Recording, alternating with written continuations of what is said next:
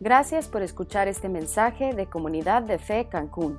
Si quieres saber más acerca de nuestra iglesia o donar a nuestros ministerios, ingresa a comunidaddefe.com.mx diagonal donativos. Muy bien, antes de iniciar me presento. Mi nombre es eh, Charlie Rodríguez, soy el líder del Ministerio de Alabanza de la Iglesia. Eh, junto con mi esposa estamos a cargo de, esta labor. Y pues bueno, como se mencionó anteriormente, Marco y Karina no se encuentran acá, están en Houston predicando. Y tengo el privilegio de estar con ustedes esta tarde en el mensaje de hoy. Y antes de comenzar les pido que me acompañen con una oración inclinamos nuestros rostros y oramos. Padre, en, esta, eh, en este mediodía, Señor, te damos gracias por eh, este maravilloso tiempo que tenemos eh, contigo. Te rogamos que seas tú con tu espíritu que nos ayude a ser mejores adoradores, a poder comprender la adoración como algo que vamos a estar haciendo durante toda la eternidad y que podamos realmente ser buenos adoradores en espíritu y en verdad sé tú haciendo todas las cosas, enséñanos Espíritu Santo y que podamos nosotros cada día seguir aprendiendo para poder llegar a la eternidad eh, preparados sabiendo qué es lo que tenemos que hacer. En el nombre de Jesús hemos orado. Amén. Bueno, antes de, ir al punto del programa, el punto número uno del programa, eh, quiero platicarles un poquito acerca del pasaje. Eh, hablaremos de una mujer que era de Samaria, samaritana, y que tuvo un encuentro con, Jesús. Para situarnos en la actualidad de Samaria y los samaritanos, les cuento que estuve haciendo investigaciones al respecto eh, para ver cómo estaba Samaria en la, en la, actualidad y me encontré con un interesante artículo basado en un libro súper especial llamado Espejismos de Oriente, escrito por un conocido escritor y periodista español llamado Tomás Alcoberro, alguien que está bastante involucrado en los conflictos que hay en el Medio Oriente desde los principios hasta la actualidad.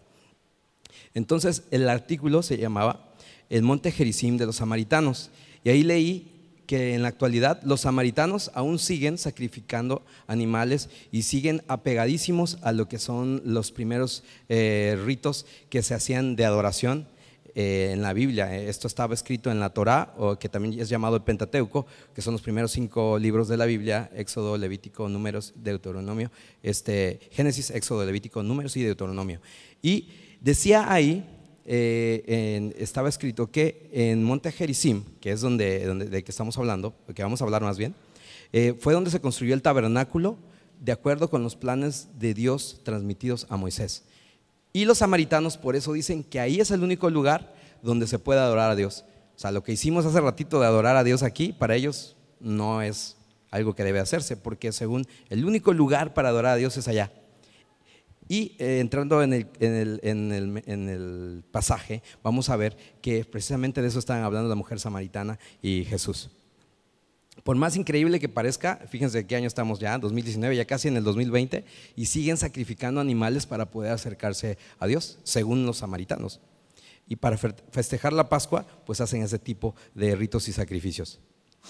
Ahora, nosotros podemos sin saberlo ser como los samaritanos y estar adorando a Dios a nuestra manera y pensar que eso está bien. Este pasaje que vamos a estudiar nos advierte la posibilidad de creer que estamos adorando a Dios cuando en realidad podemos estar haciendo otra cosa totalmente distinta. Así que si vamos ya al programa, acompáñame por favor leyendo. Eh, está en sus pantallas, en la pantalla va a aparecer la cita Juan 4, 20 a 24. Dice así: Nuestros antepasados adoraron en este monte, pero ustedes los judíos dicen que el lugar donde debemos adorar está en Jerusalén. Ella este, en este caso es la mujer hablando, la samaritana, y dice, Cristo, créeme mujer que se acerca la hora en que ni en este monte ni en Jerusalén adorarán ustedes al Padre. Ahora ustedes adoran lo que no conocen. Hagamos un subrayado mental ahí y vamos a, a, repetir. Ahora ustedes adoran lo que no conocen. Nosotros adoramos lo que conocemos, porque la salvación proviene de los judíos. Cristo diciendo, pero se acerca la hora y ha llegado ya en que los verdaderos adoradores rendirán culto al Padre en espíritu y en verdad, porque así quiere el Padre que sean los que le adoren. Dios es espíritu y quienes lo adoran deben hacerlo en espíritu y en verdad.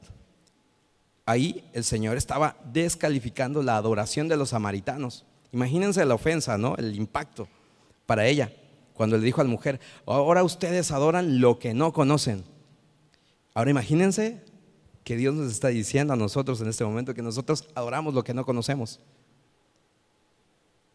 pongámonos en el lugar de la samaritana. Y es Dios diciendo ahora esto.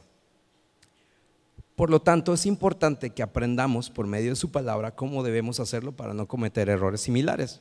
Si no, al rato en el 2080 vamos a estar nosotros haciendo tal vez lo mismo y, pensando que Dios está ahí, cuando a lo mejor Dios nos está moviendo de esa manera. Cuando Cristo le dijo a la samaritana, se acerca la hora en que ni en este monte, monte Gerizim, ni en Jerusalén adorarán ustedes al Padre, Cristo está rompiendo con la limitante de espacio y tiempo, diciendo que los verdaderos adoradores rendirán culto al Padre en espíritu y en verdad, no en Jericim ni en Jerusalén, no en, en un monte, no en un lugar, no exclusivamente en una congregación o en un tiempo de alabanza y adoración, o en una tarima, o en un escenario, o en una noche de adoración.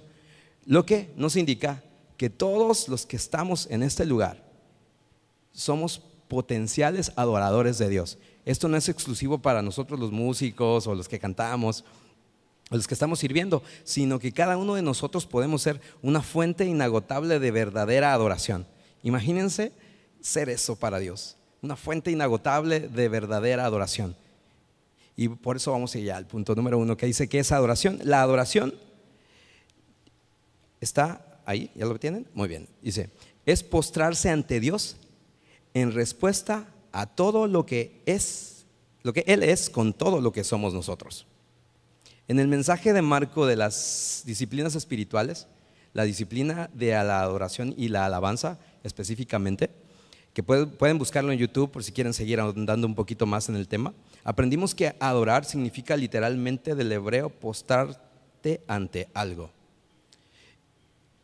Y aquí nosotros como iglesia entonces estamos aprendiendo esto, que la adoración es postrarse ante Dios en respuesta a todo lo que Él es con todo lo que somos nosotros. Más que una expresión externa, el postrarnos es un estado interno de nuestro corazón. Fuimos creados para eso. Tan relevante es la adoración para Dios que cuando el hombre pecó, Adán y Eva, y se rompió ese contacto entre Dios y el hombre, y con eso rompiendo obviamente la relación eh, que tenían en el, jardín del Edén, Dios vio la necesidad de enviar a su Hijo único para poder restaurar esa relación, para poder redimirnos y para poder ser nuevamente verdaderos adoradores. Esto es lo que Jesús quería darle a entender a la mujer cuando le dijo, el Padre tales adoradores busca que le adoren.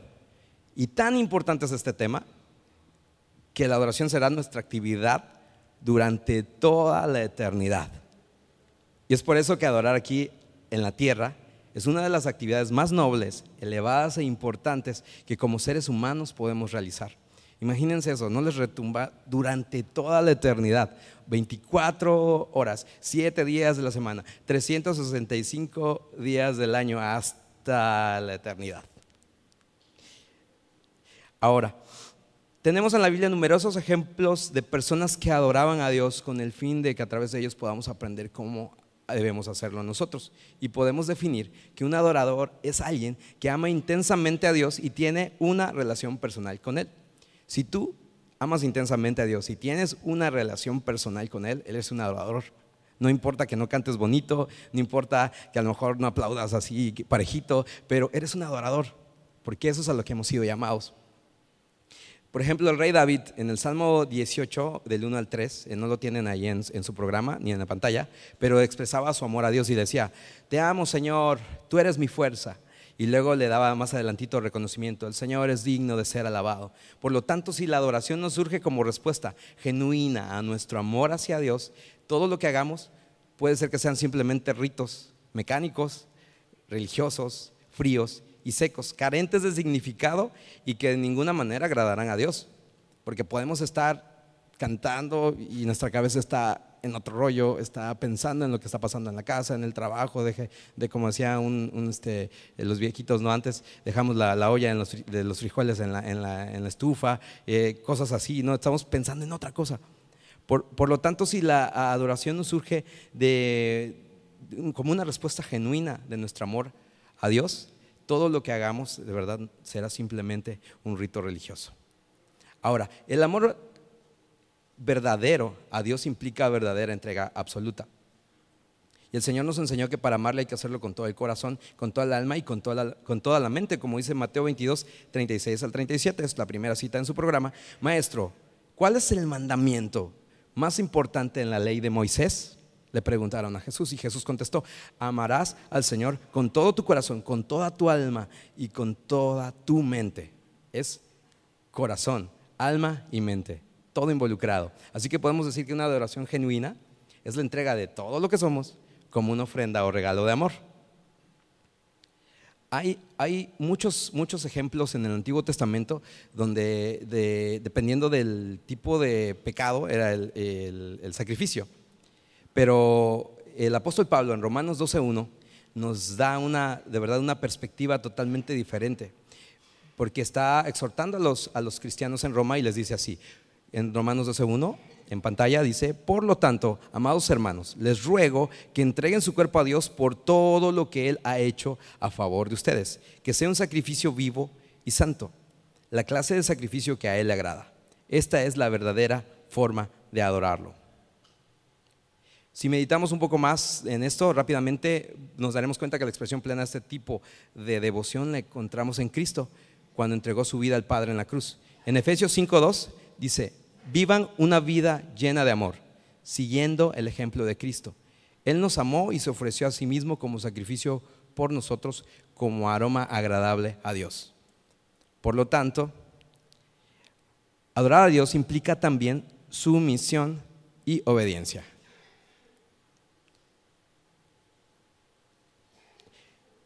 En Apocalipsis 4 del 10 al 11 dice, los 24 ancianos se postran y adoran al que está sentado en el trono, el que vive por siempre y para siempre. Y ponen sus coronas delante del trono diciendo, tú eres digno, oh Señor, nuestro Dios, de recibir gloria y honor y poder, pues tú creaste todas las cosas y existen porque tú las creaste según tu voluntad. El hecho de colocar sus coronas a los pies del Señor es una forma de expresar su sumisión, reconocimiento y entrega absoluta. Nosotros entendemos que en este momento, en esta actualidad, hay reyes y reinas en España, en Inglaterra y, en algunos otros lugares más. Pero ustedes imagínense un rey o una reina poniendo sus coronas delante de alguien. Sería súper inconcebible para los que están bajo las órdenes de, ese, de esos reinados o de esos reinos. Y nosotros ahí vemos esta ilustración. Entonces nosotros no podemos adorarle a, a nuestro Dios correctamente sin haber rendido previamente nuestra voluntad para servirle en todo cuanto Él nos manda. El hecho de colocar las coronas, como dijimos, es expresar, es expresar la sumisión, reconocimiento y entrega absoluta. Ahora, también no podemos reducir nuestra adoración solamente a expresiones de nuestros labios bonitas, porque antes de que Dios escuche lo que decimos, Él sabe lo que hay en nuestros corazones. Sabe si somos obedientes o si no lo somos. Y por eso Juan 14:15 dice así, si me aman, obedezcan mis mandamientos. Y si tú quieres expresar y queremos expresarle todos nuestra adoración y nuestro amor a Dios, es simple, vamos a obedecer los mandamientos de nuestro Dios. Una vez que hemos señalado que la adoración surge de un corazón que ama y se entrega completamente a la voluntad de Dios, hay que decir también que le adoramos cuando nos dirigimos a Él para expresar la admiración que le profesamos. O sea que podemos adorar también cuando oramos. Una conversación con Dios una conversación con Dios donde nosotros le expresemos lo que nosotros sentimos, lo que nosotros creemos de Él y lo que nosotros tenemos como concepto de Él. Por ejemplo, si tú te acercas a Dios y dices, Dios, gracias, te doy en este día porque tú de verdad has sido misericordioso, bueno, bello, de verdad has sido mi proveedor, has sido mi sanador, has sido, tú te expresas conforme a lo que tú has vivido con Dios. Y esa vivencia, esa parte de la experiencia que tú tienes, es lo que hace que tú sigas siendo y vayas creciendo más eh, para poder ser un adorador. Todos tenemos un concepto eh, personal de Dios basado en lo que Él ha hecho en nuestras vidas. En mi caso, les abro este pequeño paréntesis. Eh, con mi esposa, bueno, con la mamá de mi hija, más bien, no podíamos tener hijos. Y em, perdimos dos y ya habíamos perdido la esperanza y ya habíamos perdido toda, toda, toda ya este, esperanza física de poder tener un, bebé. Em, fue en ese momento donde yo eh, me encerré eh, en mi casa, en mi habitación, con una guitarra nada más y me puse realmente a adorar a Dios. No lo había hecho antes, canto desde hace como 22 años, pero no había adorado de verdad y en espíritu y en verdad más bien a Dios hasta ese momento donde me encerré con Él y estuve con Él como, no, no sé, una hora tal vez, pero pude sentir a Dios y a partir de ahí lo percibo de manera diferente. Y para mí, el, el, Dios al quien yo sirvo es un Dios de milagros, porque mi hija ya va a cumplir seis años en enero. Y fue realmente un milagro de Dios que ella esté ahora conmigo. Y realmente esa es la parte de Dios que yo vivo. Y yo creo que a unos les ha sanado. Una abuelita mía le, sanó de un, tumor, le quitó un tumor que tenía. A, otra persona que conocemos y que estamos ayudando, le está sanando, le está sacando de un cáncer ya casi terminal. Y dependiendo de la vivencia que nosotros tengamos o de nuestra experiencia con Dios, es el concepto que tendremos de Dios. Por eso la adoración no se debe de centrar en lo que Dios ha hecho en nosotros, sino en lo que Dios es. Podemos por ejemplo, pensar en una sencilla ilustración eh, que les voy a poner a continuación. Eh, imaginemos unos novios y el novio le da un anillo a la novia. La novia, impactada por el anillo, está viendo el regalo que el novio le ha dado, pero no puede pasarse toda la vida viendo el anillo. Va a llegar un momento en el cual tiene que recordar que el que le dio el anillo fue su amado. Entonces regresa su atención al amado. Dios nos bendice y a veces prestamos a lo mejor más atención a lo que Dios nos da que a lo que Dios es. Y a esto nos referimos, o me refiero en este día, a centrar nuestra atención en Dios, en las virtudes que Él eh, ha manifestado en nuestras vidas y, hemos sido llamados a eso. Primera de Pedro 2.9, no lo tienen ahí en su programa, dice, pues pero ustedes son linaje escogido, real sacerdocio, nación santa, pueblo que pertenece a Dios, para que proclamen las obras maravillosas de aquel que los llamó de las tinieblas a su luz admirable. Y ahora, pues, entonces el centro de nuestra adoración debe ser Dios y la obra en la cruz. Aunque esto es obvio, siempre debemos recordar que solo debemos y podemos dirigir nuestra adoración a Dios ahí en el programa dice, Dios debe ser el centro de nuestra adoración y todo lo demás debe quedar en un plano secundario. Tenemos una ilustración muy, muy este, clara acerca de lo que nosotros eh, podemos pensar de nosotros mismos y cómo podemos sacar a Dios de la jugada súper rápido. Por ejemplo, este, la ilustración que Marco nos hace al respecto de la fotografía. Cuando vemos una fotografía, donde salimos, si la fotografía, eh, en la fotografía salimos bien, entonces la foto está bien. Pero si en la fotografía salimos mal, entonces la foto está mal. Entonces estamos enfocando qué tan bella o qué tan fea es la fotografía dependiendo de cómo hagamos nosotros. Y así pasa en la vida. A veces no tomamos en cuenta a Dios y no lo ponemos en el centro como debería. Dios es celoso y no comparte la adoración de su pueblo con nadie más. En Isaías 42.8, tampoco lo tienen en su programa, dice así, yo soy el Señor, ese es mi nombre, no entrego a otros mi gloria ni mi alabanza a los ídolos. En 34.14 de Éxodo dice así, no adores a ningún otro Dios, porque el Señor cuyo nombre es celoso, es Dios celoso de su relación contigo. Entonces el punto dice, Dios debe ser el centro de nuestra adoración y todo lo demás debe quedar en un plano secundario. Y es por la cruz que nosotros hemos encontrado realmente la reconciliación con Dios. Si pueden escribir ahí, es por la cruz que hemos encontrado la reconciliación con Dios. Y es allí donde podemos apreciar de forma totalmente nítida cómo es Dios. El apóstol Pablo expresó con claridad el lugar central que la cruz ocupaba en su ministerio y adoración eh, ahí en Gálatas 6:14, diciendo, en cuanto a mí, que nunca me jacte de otra cosa que no sea la cruz de nuestro Señor Jesucristo. Debido a esa cruz, mi interés por este mundo fue crucificado y el interés del mundo por mí también ha muerto. Vaya forma de Pablo de expresar eso, ¿no? Por otro lado, tampoco debemos olvidar que es imposible honrar al Padre sin honrar al Hijo. En Juan 5:23 dice, a fin de que todos honren al Hijo, así como honran al Padre. El que no honra al Hijo, por cierto, tampoco honra al Padre, quien lo envió. Para más ejemplos de adoración en la Biblia, porque queremos pasar a un punto práctico y dejar, dejarles ahí información también al respecto, tenemos eh, abajito en su programa que Mateo 2.11, los sabios venidos de Oriente adoraron a Jesús cuando le encontraron en Belén. En Mateo 14:33, los discípulos le adoraron cuando subió a la barca después de haber calmado, de haber calmado la tempestad. En 28.9, las mujeres que habían ido a la tumba le adoraron después de su resurrección el ciego de Siloé, en Juan 9:38, le dijo al Señor, creo Señor, y postrándose lo adoró. Los milagros en la Biblia, en su mayoría, son precedidos por la adoración.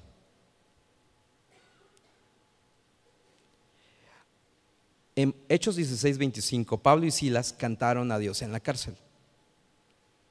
Y otro pequeño paréntesis ahí, los que hemos ido a la cárcel a, servir, aclaro, a servir, sí, a servir, no, no vayan a decir, ay, ¿qué pasó? Sí. Los que hemos ido a la cárcel a servir, eh, sabemos que una de las más genuinas y sinceras adoraciones están ahí. De verdad, eh, es impresionante cómo esas personas que están encerradas, que saben que ya tienen una condena y están conscientes de ello, saben que solo un milagro de Dios puede hacer que, que salgan de ahí si la condena es muy larga. Y de verdad es impactante ver cómo hombres que los ven ahí todos llenos de tatuajes, sicarios, asesinos, eh, etcétera, etcétera. Cuando realmente sienten que Dios los está tocando, están llorando. O sea, es impresionante. Para mí ha sido impactante y llevo algo de tiempo, más o menos unos 20, 22 años, eh, yendo a servir aquí al Centro de Rehabilitación Social de aquí de, Cancún en la 99. Y de verdad es, es impactante cómo, eh, tanto en el lado de mujeres como en el lado de hombres, esas personas son una fuente como dije en un inicio, de adoración. Sientes realmente que Dios está ahí. Y, a veces yo me pongo a pensar, yo que tengo libertad, que tengo salud, que tengo, a lo mejor no lo tengo todo, pero tengo la posibilidad de estar caminando de un lado para otro y a veces no me enfoco correctamente en la adoración. Y ellos que están encerrados ahí, que no tienen otra salida, están ahí bien consagrados a Dios. Digo, no creo que ninguno de nosotros necesitemos caer a la cárcel para adorarla así, ¿va? No creo que sea así. Yo creo que eh, aquí en libertad podemos hacerlo. Por eso es que nosotros en este día nos, hemos eh, eh, de verdad esmerado en tener un momento especial. Y por eso le pido por favor a los chavos y chicos y chicas de alabanza que suban, porque vamos a llevar esta teoría a la práctica. La adoración no es una adoración opcional, dice en su programa. No es una actividad opcional. Porque, ¿Ya lo tienen? Somos seres creados para adorar a Dios. Nadie más, nadie más puede adorar a Dios más que tú mismo. La adoración que cada uno le damos a Él es algo que solo nosotros y nadie más puede darle. Yo no puedo adorar por otra persona, por mi esposa, por mi hija o por alguno de ustedes. La adoración es personal. Es algo que nosotros le damos de manera personal y vertical a Dios. Entonces, este reconocimiento de la dignidad absoluta de Dios que hacemos por medio de la adoración no es una actividad optativa y tampoco es exclusiva de las canciones. No, la adoración verdadera proviene de vidas que están viviendo la voluntad de Dios de vidas que realmente están haciendo lo que Dios quiere. La manera en cual nosotros podemos adorarle en la actualidad no es matando un animalito, ni sacrificando un, cordero. La manera en la cual nosotros podemos adorarle es realmente sacrificando nuestra, nuestra vida, nuestra persona, lo que somos, y dándole al Señor, al Espíritu Santo, la posibilidad de crecer en nosotros mientras que nosotros menguamos. Dios está buscando que su pueblo es un pueblo de adoradores, que anuncian las virtudes de aquel que nos llamó de las tinieblas a la luz. La adoración es tan importante que aparece una y otra vez a lo largo de toda la Biblia. El libro de los Salmos servía como himnario o cancionero para los creyentes del Antiguo Testamento y ahí encontramos la letra de muchos cánticos de adoración. Pero sería un error limitar la adoración, como les dije hace un momento, solo a, las canciones o al canto. Por eso en esta, en esta tarde ya queremos invitarles a que ahí en su lugar cierren sus ojos y podamos participar de esta experiencia.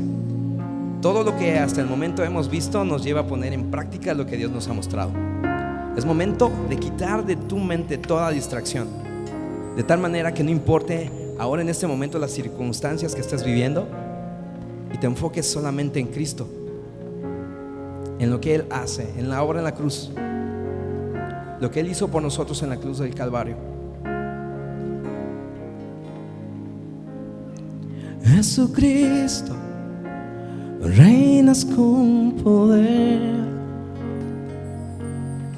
soberano, victorioso rey. Ni la muerte pudo detener tu poder para vencer.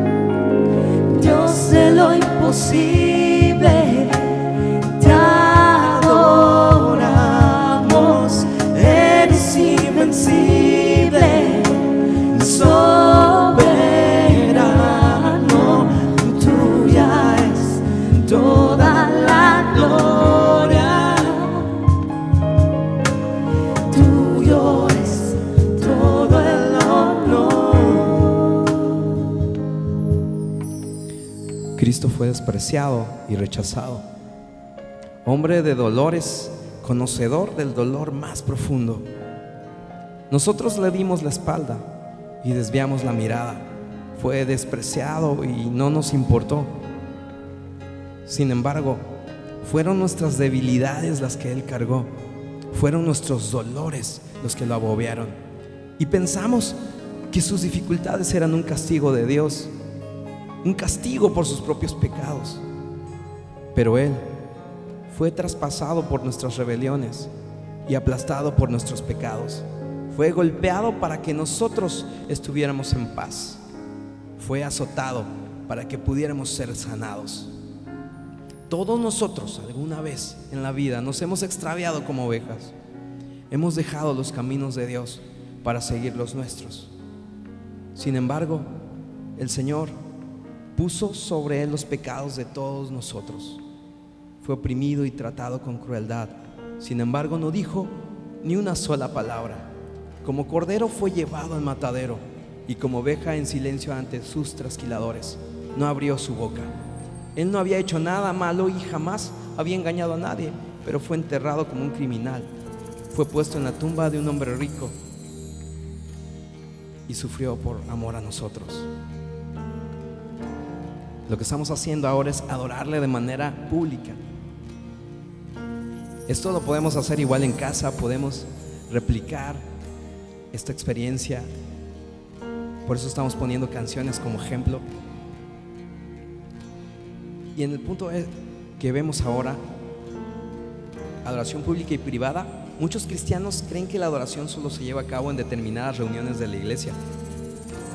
Pero cabe la posibilidad de caer en la equivocación de pensar que solamente ahí podemos adorar a Dios como los samaritanos lo piensan. Asegurar esto sería como meter a Dios en una cajita y limitar su presencia a un solo lugar cuando Él está en todo lugar, porque Él es omnipresente. Pensar así realmente sería un grave error, porque Dios espera que en cada momento de nuestras vidas le adoremos. Por eso junto con nuestro tiempo devocional también debemos dedicar un tiempo a la adoración. Esta letra en particular, esta canción, habla de alguien que sabe, que tiene la seguridad de que Dios está ahí, de que puede confiar en sus promesas, de que puede confiar en que Dios va a hacer las cosas. Y si alguna vez nos encontramos en alguna dificultad así, creo que es lo mejor que podemos hacer, expresarle esa seguridad a nuestro Dios y decirle que sabemos que Él mueve montañas. Oh.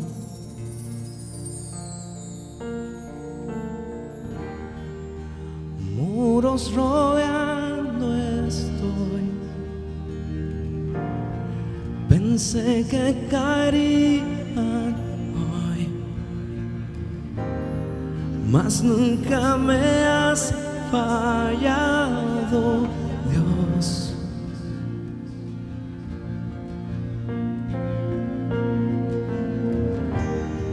La espera terminará.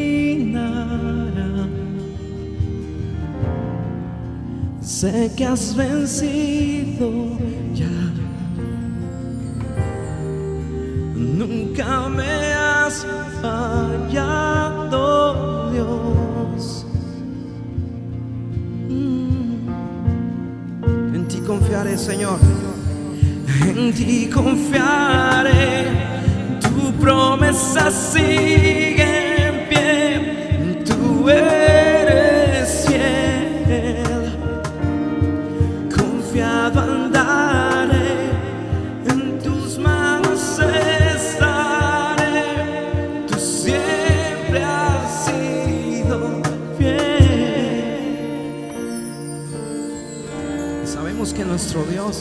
escucha. Dice su palabra que nosotros podemos clamar a Él y Él nos va a responder. Nosotros sabemos que nuestro Dios es un Dios que mueve montañas si Él lo decide. Y podemos cantar juntos así también. Oh, yo sé que tú mueves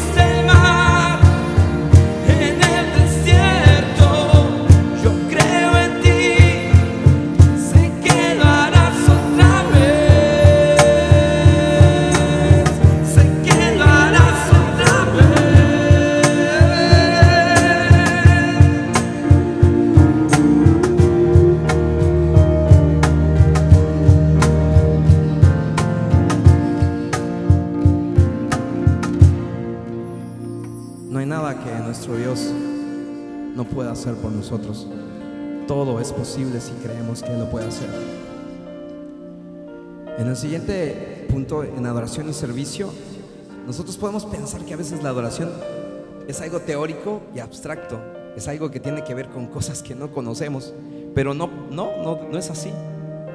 El Señor nos enseñó que adoración y servicio tienen que ir íntimamente ligados.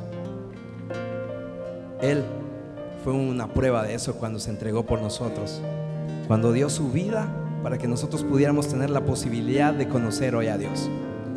Y la siguiente canción habla justamente de cómo la adoración y servicio están totalmente comprometidas. Cuando somos perfume a sus pies.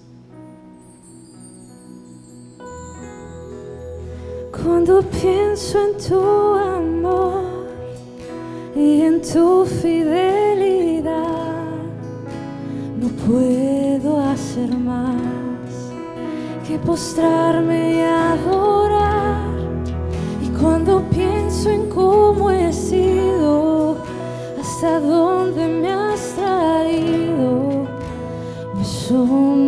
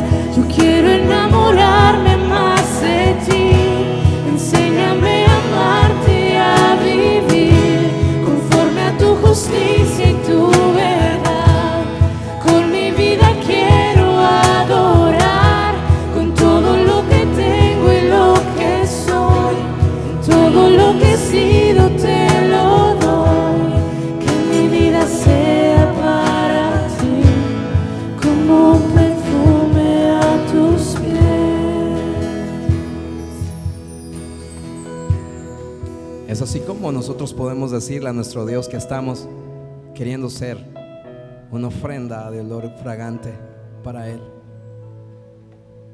Perfume a sus pies.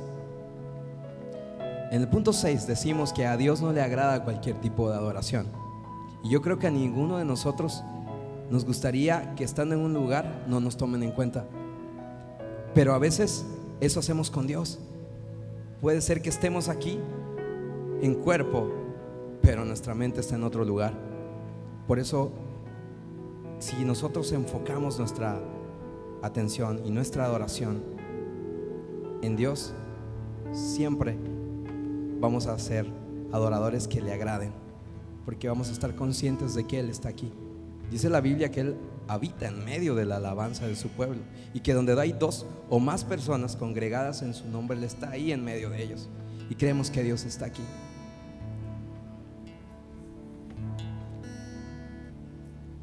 Hebreos 11:6 es un versículo que cuando yo lo escuché de verdad me trajo una luz impresionante porque pude comprender que si yo le busco con sinceridad a Dios, busco con sinceridad a Dios, Él va a tener un- una interacción conmigo. Y dice Hebreos 11:6, de hecho, sin fe es imposible agradar a Dios. Todo el que desea acercarse a Dios debe creer que Él existe y que Él recompensa a los que lo buscan con sinceridad. Si tú lo buscas de manera sincera, Dios te va a recompensar. No porque yo lo diga, sino porque lo dice la Biblia, está escrito.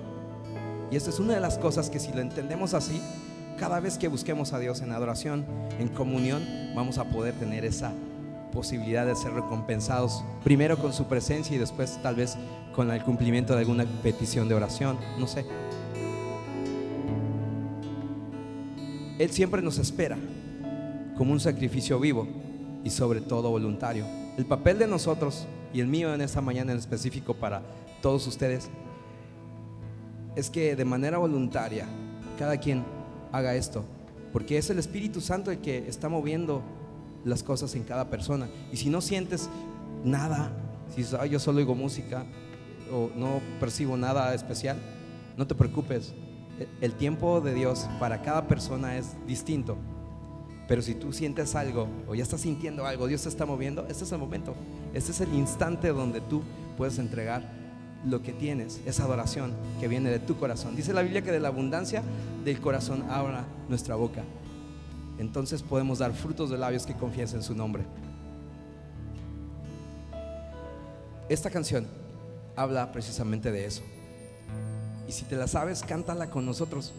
Si no, medita en esta letra y de verdad escucha la dirección que está presente en esta canción. Tú eres el principio, tuya es la eternidad. Llamaste el mundo existencia, me acerco a ti. ¿Qué puedo hacer? ¿Qué puedo hacer? ¿Qué puedo decir? Ofrezco mi corazón completamente a ti. ¿Qué puedo hacer? ¿Qué puedo hacer?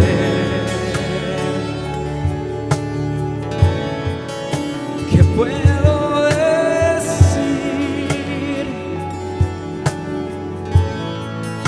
Te ofrezco mi corazón completamente a ti, oh Dios.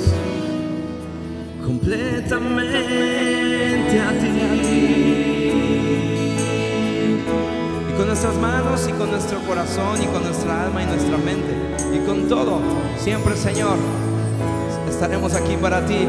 Aquí estoy, aquí estoy, con manos alzadas vengo, pues tú todo lo diste por mí.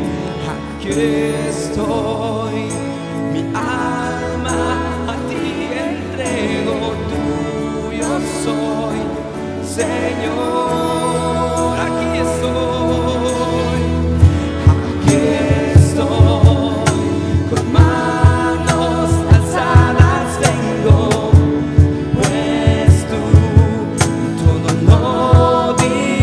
Diste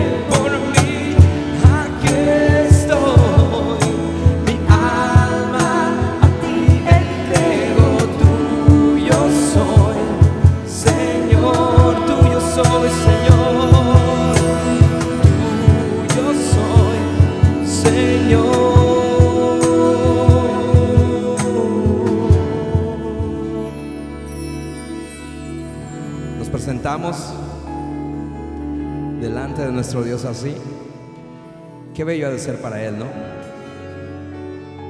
Escuchar que nosotros, sus hijos, nos acercamos a Él tan confiadamente como cuando nuestros hijos se acercan y nos abrazan. O nosotros como hijos vamos y abrazamos a mamá o a papá. Qué maravilloso. Y para terminar, en beneficios de la adoración, mencionamos que no adoramos a Dios para ser bendecidos, pero indudablemente lo somos en la medida en que lo hacemos. A través de la adoración podemos obtener gozo, bendición, satisfacción, propósito para nuestras vidas. Además, por si eso fuera poco, la adoración nos transforma y nos prepara para la vida eterna. Porque ya sabemos, lo mencionamos al inicio, que esa será nuestra ocupación primordial en el cielo cuando nos unamos al coro de millones de seres que ya están adorando. Así que la adoración nos acerca más a lo que seremos eternamente. Algún día cuando estemos en su presencia, cuando seamos llamados o cuando Él venga. Así que a medida que vamos creciendo en nuestra adoración, nuestra visión de quién es Él se va ampliando y se va ensanchando, llegando a conocerle mucho mejor y de forma mucho más personal. La forma en la cual nosotros adoramos hoy a nuestro Dios, a lo mejor no es la perfecta, pero si la intención de nuestro corazón está ahí, esa intención de adorar correctamente, creo que seremos cada vez más mejores adoradores. Ya como conclusión, eh, nosotros nos convertimos en lo que adoramos. Por eso a medida que crecemos en la fe y en la devoción, nos vamos a ir pareciendo más a Cristo. Y el reto es tomar cualquier lugar, todo momento, sin importar en dónde nos encontremos con nuestra vida y hechos, y ser un adorador en espíritu y en verdad. Y yo invito ahora al, al resto del- de la banda, porque vamos a poner una vez más en práctica lo que hemos oído y leído.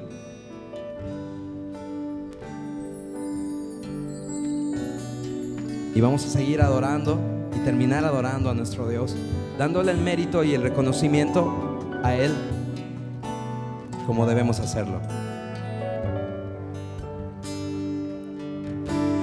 Quiero levantar ti mis manos. Maravilloso Jesús, milagroso Señor, ven y llena este lugar tu presencia y haz descender tu poder los que estamos aquí. Creo en ti, Jesús, y en lo que harás en mí. Lo creemos, Dios,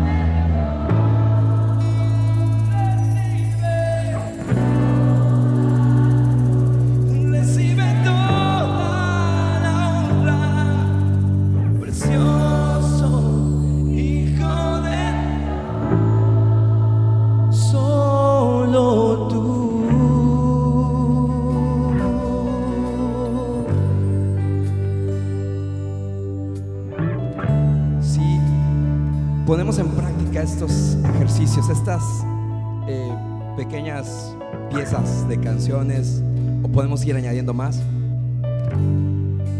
seguro veremos la mano y obra de Dios en todo tiempo, porque vamos a tener cada vez más una comunión y una cercanía mucho más real con Él. Y creo que todos aquí, como dije en un principio, somos adoradores que podemos ser fuentes inagotables de adoración. En donde estemos, en el trabajo, en la casa, con nuestros hijos, con nuestros padres, en el colegio, en el trabajo, en donde sea. Y les pido que ya para terminar me acompañen con oración. Padre, gracias por lo que has hecho en esta tarde, porque queremos seguir aprendiendo más de ti. Gracias porque tu Espíritu Santo nos ha enseñado, nos ha mostrado cosas que a lo mejor todavía no conocíamos. Y te rogamos que poco a poco podamos seguir avanzando y creciendo en ti para tener una comunión más, más cercana, más genuina y que podamos percibirte en todo. Gracias por este momento, por este tiempo. Te pedimos que guardes en nuestros corazones este mensaje y que podamos aplicarlo en nuestros hogares. Y cuando estemos en dificultades, en tribulaciones, en problemas, podamos acudir a ti, ya sea en oración o en adoración, sabiendo que tú estás ahí para nosotros. Te damos gracias en el nombre de Jesús. Amén.